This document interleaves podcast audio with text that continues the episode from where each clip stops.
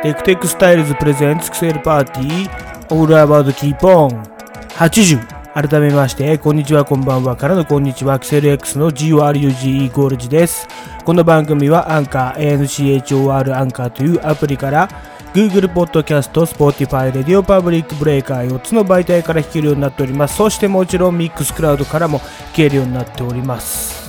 はい、余計なブレスが入ってしまいましたけれども、本日、えー6月5日土曜日、まあ、天気は晴れのち曇りみたいな感じでしたね。まあそろそろもう夏で暑くなってまいりました。まあ、湿気がすごくてですね、えー私なんかはちょっと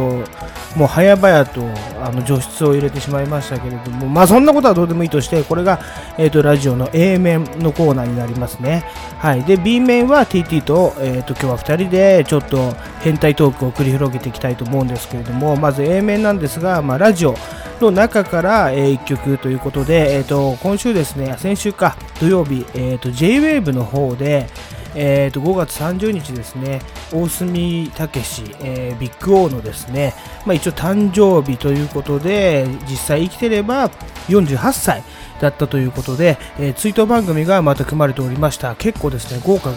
なあのゲストたちが出ておりましてですね、その話はちょっと後でやるんですけれども、まあ、この中から、えー、と DJ 渡来があのリミックスをした、えー、と大隅の空を取り戻した日、これはですね、まあ、番組の中でも言ってたんですけれども、釈迦ゾンビの中では、えー大隅のソロの曲っていうのは、まあ、この1曲だけらしいんですね。はい。で、大変珍しい曲ということで、えーと代表される曲になってますね。はい。ということでですね、えーまあ A 面、ラジオのコーナーといえどですね、こういう風にちゃんとまあ新曲、渡るのリミックスとしては新曲になりますので、まあそういう音楽もどんどん紹介していきますんでね、聞いた方がいいと思いますよ。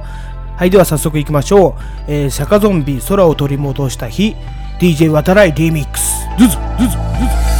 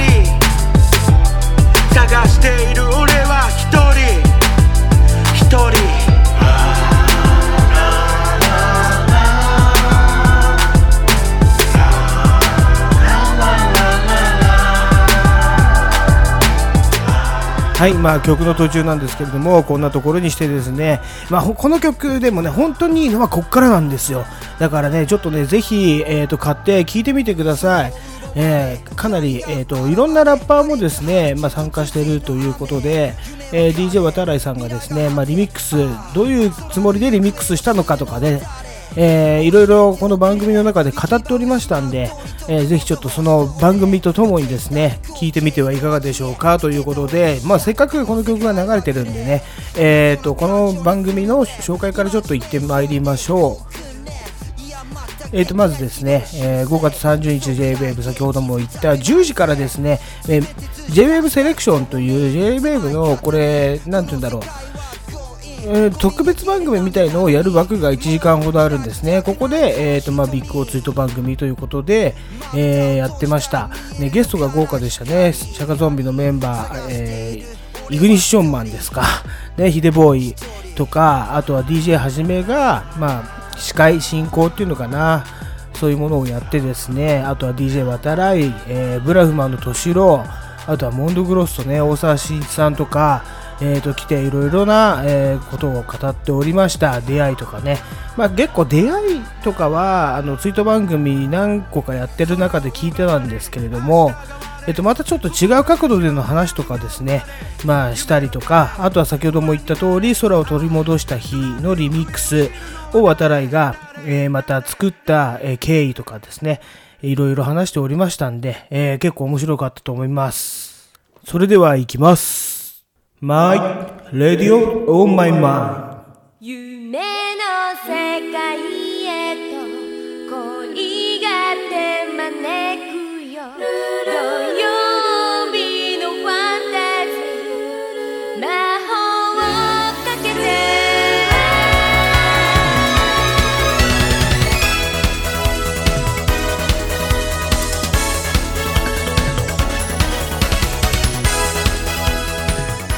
はい、早速行ってまいりましょう。えっ、と、A 面でラジオのコーナー、マイレディオオンマイマインドなんですけれども、まあ、このアイドルの曲、ね、TPD の曲必要なのかなみたいな、あると思うんですけれどもね、必要です。やはり、えー私の原点はですね、まあ、伊集院光から始まってまして、その伊集院光がですね、えー土曜日かな、ちょっと忘れましたけれども、えーなんかね、夕方に番組やってたんですよ。その時に、この東京パフォーマンスドール、えー当時、穴井優子率いるですね、えー東京パフォーマンスドールが一緒にやってて、10代に罪はないという曲をね、私は初めて知ることになるんですけれども、えーとそのカップリング曲で、えー今の、えー流れてるこの「サタデーナイトファンタジー」という曲ですね。当時メガネスーパーの CM の曲なんですよね、まあ、サタデーナイトっていうのはねやっぱりファンタジーですよ。土曜日のとかって言ってますからね。今収録してるのは土曜日ですね、えーサタデーナイトっていうのはですね大体私はまあ、酔っ払って記憶がなくなったりとかするね、やっぱファンタジーの世界に引きずり込まれてしまうということで、ちょっとこの曲を選ばさせていただきました。はい、まあ、このどうでもいい話をね、さておき、そ早速、えーラジオの話を言ってみたいと思います。何回も言うようですけれどもね、はい、この時間は、えー今週あったラジオ番組をダイジェストで紹介する、そういったラジオ番組になっております。まあ、というより、私が聞いた中でのお話になりますけれどもね、もちろん全部聞けるわけはないんで、はい。じゃあ早速紹介していきます。えー先週の日曜日ですね、5月30日、えー日本放送で、まあ、お昼間の番組、えー土田照之の日曜日のへそっていうのをやってるんですね。えーここでちょっと、まあ、出た話から、えー、と言っていきましょう。えーあの鬼丸さんのね話が出たんですよ、まあ、いきなりちょっとねアンダーグラウンドの話になっちゃうんですけど鬼丸さんっていうのはそのね私たちの世代の方は知ってるんですけど、えー大宮のねカラーギャングであのすんげえ喧嘩が強い人がいるぞって言ってねまあそして、まあ、鬼丸だけにね鬼な本当にねとんでもないひどいことをする人がいるぞみたいなね、えーちょっと今だいぶ柔らかく言ってますけれどもそういう伝説の不良がいたんですね。でこの人が、まあ、土田さんね U ターン土田土田照之のですね、えーまあ、小学校の時の先輩だっていう話をしてたんですね。で鬼丸さんねえっ、とギャングを辞めて俳優になるらしいんですけれどもその後、まあ、家族もできたんだけど心筋梗塞で、えー若くして死去と確かこれ46、7でこの人も死んでるんですね。まあ、もっていうのは先ほどの大隅武の話なんですけれどもね。はい。えー、鬼丸さんってね、名前だけは聞いてたんですよ。ただ、クローズゼロとか、ゼロじゃないか。クローズ、エクスプロード？わかんないけど、えーと、そういうのにも出てるみたいですね。で結構ね、昔の、このなんか、ニュースを見ますと、この鬼丸さんが出てた昔のね、このチーマーのね、映画がちょっと面白そうなんですよね。えーで、ちょっと掘ってみたら、あの、面白そうだったんで、これちょっと、また私見てみたいと思いますね。はい。その話とともに、土田照之は、なんか、多分、ね、えっ、と、この辺、この辺というか、下町の方に今住んでるらしいんですよね。なんか、えっ、と、仕事が終わって歩いて帰宅中、門前仲町の蕎麦屋に行こうとしたら、まあ今緊急事態宣言でやってなくて、もうちょっと歩いて東洋町の来来県に行きましたね。東洋町の来来県知ってるんですけど、私ね。あの、まあ、私も近くに住んでるんで、有名なんだな、あそこと思って。ね。はい、ちょっと、もう一回、私昔行ったことあるんですけど、ちょっともう一回、来来県ね、えー行ってみたいと思います。まあそんな 話になってしまったんですけれども、じゃあ次の話題に行きたいと思います。えー5月31日月曜日の日本放送、えーテレフォン人生相談ですね。これはですね、まあ、毎回これ話題に出して申し訳ないとはちょっと思うんですけれども、テレフォン人生相談、私よく聞いてるんですよ。で、面白いものだけ、面白いっていうか、なんかね、ちょっと、うんっていうのだけ紹介していこうと思いますね。はい。えっ、とですね、今回は40代の女性の悩みを聞いておりました。で、この人が言うには、仕事をですね、えー、ちょっと転職したいけど、ちょっと人付き合いが苦手。そして、ね、ぐちゃぐちゃぐちゃぐちゃ、まあ、ぐちゃぐちゃという表現があれか、と思うんですけど、まあね、ぐちゃぐちゃ言ってる矢先、矢先っていうか、その先にあるものは、要はね、これ、彼氏が欲しい。だけど、私は一人でも楽しめてしまうんですけど、どうですか？みたいな。よくわからない相談だったですね。ここで精神科医のね、高橋龍太郎先生っているんですけど、高橋龍太郎先生はね、いつもちょっとね、あの、おじいちゃん先生で厳しいことを言いがちな先生なんですけど、この人にはね、すごく優しかったんですよね。え？と思って。結局あなた彼氏が欲しいだけなんじゃないのっていうね、回答を聞くかなと思ったら、いや、あなたはね、もう一人でいいですって言ってましたね。幸せだったらそれでいいんじゃないですか？みたいな、ある意味ちょっと突き放したようなね、えー感じでした。これ私のブログの方に、あの、読むテレフォン人生相談っていうですね、URL を貼っときますので、ちょっと気になるものがあったらぜひ見てみてください。はい。結構、その文字起こしがされてますんで、えー毎日。はい。ということですね。面白かったと思います。はい。で、この日はタイムフリーで聞いた、その前の週のですね、えー金曜日の、えーオールナイトニッポンとかまた聞き直すんですけど、今ね、やっぱりこれ、ひろしくんもつぶやいてたんだけど、三四郎がね、あの、オールナイトニッポンゼロに落ちた、まあ、2部に降格っていうイメージになるんですけれども、えーと、まあ、ここでね、最強になりましたね。うん、まあ、もう好き勝手なこと言ってんな、みたいなね。うん、だって、のっけから政治批判入りましたからね。なかなか芸人さんたちがやらないと言われている。そこからですね、まあ、クンチョス。まあ、これ聞けばわかりますけど、うん、かなり羽を広げて2部ってできるんだな、みたいなね、ありますね。はい、面白かったです。で、えー、と次 TBS のね問わず語りの神田伯山のお話なんですけれども、まあ、正直毎回毎回面白いんですけどね今回も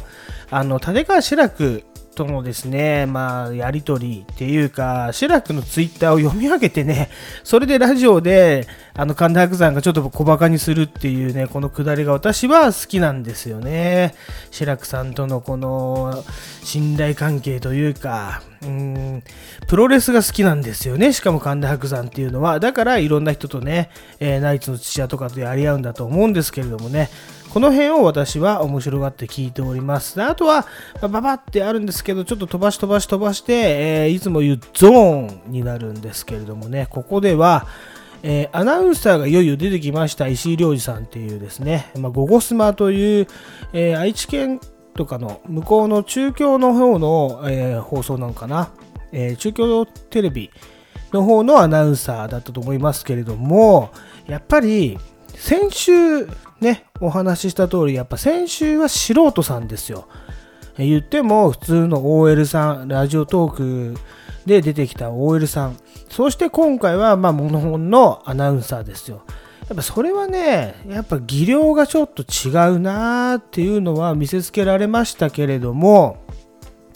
どちらかっていうと、こういうね、アナウンサーの人の喋りはももともとまあうまいっちゃうまいんだけど、私はあんまりアナウンサーがちょけてる姿が好きじゃないんですよね。まあそれは個人のあれなんですけれども、ね、で、あとはいろんなこの大物芸能人の名前が出てくるわけですよ。この人とこういう絡みをしました。この人意外とこういう人ですよ、みたいな。そうしたら面白くなるに決まってるから、ちょっとね、ずるいなって思いましたけれどもね。ただ、この人は、あの、結構奥さんとの出会いとかはね、お話しされてて、結構なんか面白い出会いしてるなーっていうのがあったり、娘さんが生まれた時の話とか、結構奇跡的なことが起きたりとか、なかなかね、その辺は自分のね、えー生活の切り売りですよ。いつも言ってる。切り売り、切り売りをしてて、えーすごく、あの、面白かったなと思います。はい。石井亮次さんね、私ちょっとチェックしていこうと思います。やっぱこのゾーンっていうのは、あの BGM なしで、えー途中 CM とか何にも入んないんですよ。29分間喋りっぱなしでいくわけですよ。だからね、これ非常に勉強になる。ね、私が言ってたあの東京アナウンス学院でこういう授業をやればいいんじゃないかなってちょっと思いますけれどもね。ねえ、まあ卒業生の私としてはですね、でやろうと思えばできます。29分間喋り続ける。何か一つのテーマを持って喋り続ける。もちろんできるわけなんですけれども、えっ、と、多分聞いてる方はね、あの、こういうことにあんまり興味がないと疲れると思うんですよ。はい。なんで、ちょっと編集をさせていただいて、ここでちょっと音楽とかですね、私は頼っていきたいと思います。Bingo, bingo, bingo, bingo, bingo, bingo, bingo, bing bing bing bingo,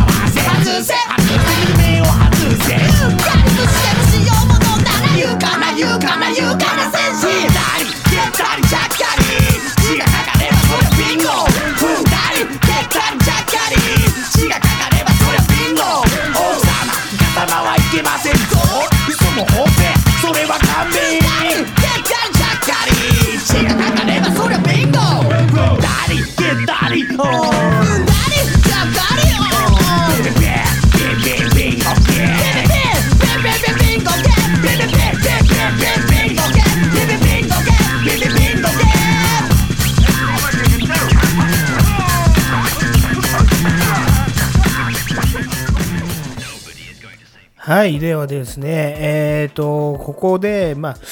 えー6月1日、えー火曜日のお話になりますね。えっ、と、TBS 爆笑問題カーボーイで、えーまあ、オープニングで 注射のお話になるんですけど、まあ、太田光っていうのは注射が嫌いで、えーその話が私すごく大好きなんですね。うんなんか幼児用の注射だから大丈夫とか言われて、それでも痛いもんは痛いんだって言ってましたけどね。はい。確かに、私も今日、あのー健康診断でまたね、血液検査って言って、私血液検査結構たくさんやってる方なんですけれども、あの、痛い時は痛いんですよ。なんかあれ、多分打ち手によるんだろうなと思うんですよね。今日の人はね、すごい上手くて、ほぼ痛くなくて、抜く時はもう気づかないぐらいの感じとかね。よくありますよね、注射。うん、あれは打ち手だと思いますけど、まあそんな話はいいとして、えっ、と、サラリーマン川柳のですね、まあ、えー、10選かな？が発表されました。ちなみに私もね、えっ、と、十何作送ったんだけど、それはもう全部ダメでしたね。また来年頑張ろうと思いますけれども、太田光がね、このサラ線考えるの大好きなんですよ。で、それで結構、たくさん考えてくるんですけど、それをね、田中がね、ベタ褒めするんですよね。まあ、これいい田中だなと思いますよね。うちの、あの、あまあ、DJTT ね、うん、あれはあんま褒めてくれませんからね、おう、おうぐらい。あの、けなしもしないし、褒めもしないみたいなね。で、ただこの2人やっぱ違いますよね。サラセンね。また私も考えようかなと思いましたけれども、このね、爆笑問題のこのくだりが僕大好きなんですよ。すごく2人のね、仲いい感じ。えー面白かったです。で、途中で、あの、友近が入ってくるんですけど、まあ、乱入という形ですね。ラジオによくありがちな。私はですね、基本的に、えー、友近が入ってくるの好きじゃないんですよ。だから聞きたくないんですよね。まあ、そういうちょっとマイナスなこと言っちゃいますけれども、うーん、なんでかって、まあ、でもね、爆笑問題と友近はすごい仲良くて、あのね、ノリもすごい太田さんと合ってるなとは思うんですけれども、最近の友近のこのね、水谷千恵子ってキャラもね、すごくね、なんかね、薄ら寒いというか、好きじゃないんですよね。これね、黒柳徹子さんが怒ってましたよね。徹子の部屋に水谷千恵子で来て、は？何なの？みたいな感じで。あんなに寒くなる徹子の部屋初めて見ましたけどね。うん、そのぐらいの話なんです。だから、でね、あともう一個、友近が入ってくると、あの、私が楽しみにしているね、爆笑問題カーボーイの後半のあのコーナーがね、なくなっちゃうんですよ。はもう、ここのね、爆笑問題カーボーイのハガキ職人って、私一流だと思うんですよね。もう本当に、あの、どのラジオを聞いてても、ここのね、ハガキ職人のレベルの高さがすごくて、ここで採用されたら一人前だなと思えるぐらいなんですよね。私も何通か送りましたけど、全部無理で、えー、そのぐらいのやっぱコーナーをやってるんでね、もう友近で消えちゃうのが本当にね、もう悔しくてしょうがないから、マジでもう、ここはちょっとディスらせてもらいましたね。はい、あの、入ってこないでもらいたいっていうか、友近いいやっていう話ですよね。で、あと同日、ニッポン放送の Creepy Nuts のオールナイトニッポンゼロ、えーなんですけれども、ヒップホップニュースが面白かったなと思ってね、ブロンクスで、えっ、ー、と、要はヒップホップが、ね、えっ、ー、と、初めて生まれ、初めてっていうかね、ヒップホップが生まれて50周年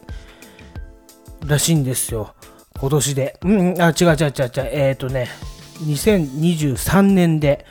えー、だから1973年にブロンクスの、もうね、決まってるらしいですよ。このアパートのここで、えー、ブロックパーティーが行われて、発祥の地はここだっていうことがね、もう決まってるらしいから、そこに50周年を記念したミュージアムを今建設中と、そういう話をしてましたね。ああ、そうなんだと思って。もう50年歴史のある、え、音楽なんだ。まあ、言ったら、50年あるとはいえ、たか、たかがっていうかね、うん、あ、でもそんなに歴史別に深くないんだっていうこともね、ちょっと考えさせられましたね。はい、じゃあ、そして最後になりますけれどもですね、えー、またテレフォン人生相談の話させてもらってよろしいでしょうか？っていうかしますけれどもですね、これはね、確か木曜日ぐらいの話になるんですけど、70代ぐらいの男性がね、あの相談に来まして、えー、結婚して45年の妻がですね、45年ですよ。で、えっ、ー、と、確か息子が2人いて、もう息子は40代だって言ってましたからね。はい。なんとその寄り添った妻が、えー、会社の金とか 全財産を持ってあのバックれてしまったと、ね、蒸発してしまいました。みたいなことを言ってて私にはもう本当に心当たりがないんですって。でねまた相談の仕方もなんかそれって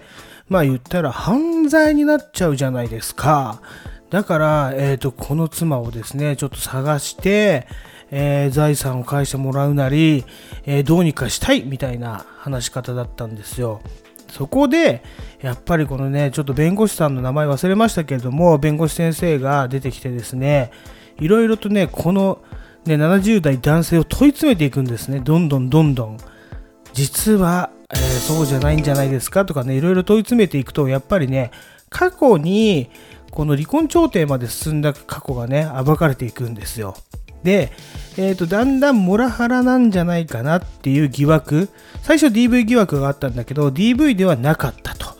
ね、ただこのモラハラ疑惑がすごく、えーと、だんだんあぶり出されてきてえー、結局この70代男性はですね、まあ、反省してどうにか息子さんを介して一回このね、えー、妻とお話をしてみてはいかがですかっていう結論に達したんですけれどもありますよね、こういうあの、ね、人生相談をよく聞いてると、こういう話がよくあるわけなんですよ。ね。やっぱね、昭和のお父さん、え、ー、とね、結構家庭も顧みる好き勝手やってきた親父っていうのはね、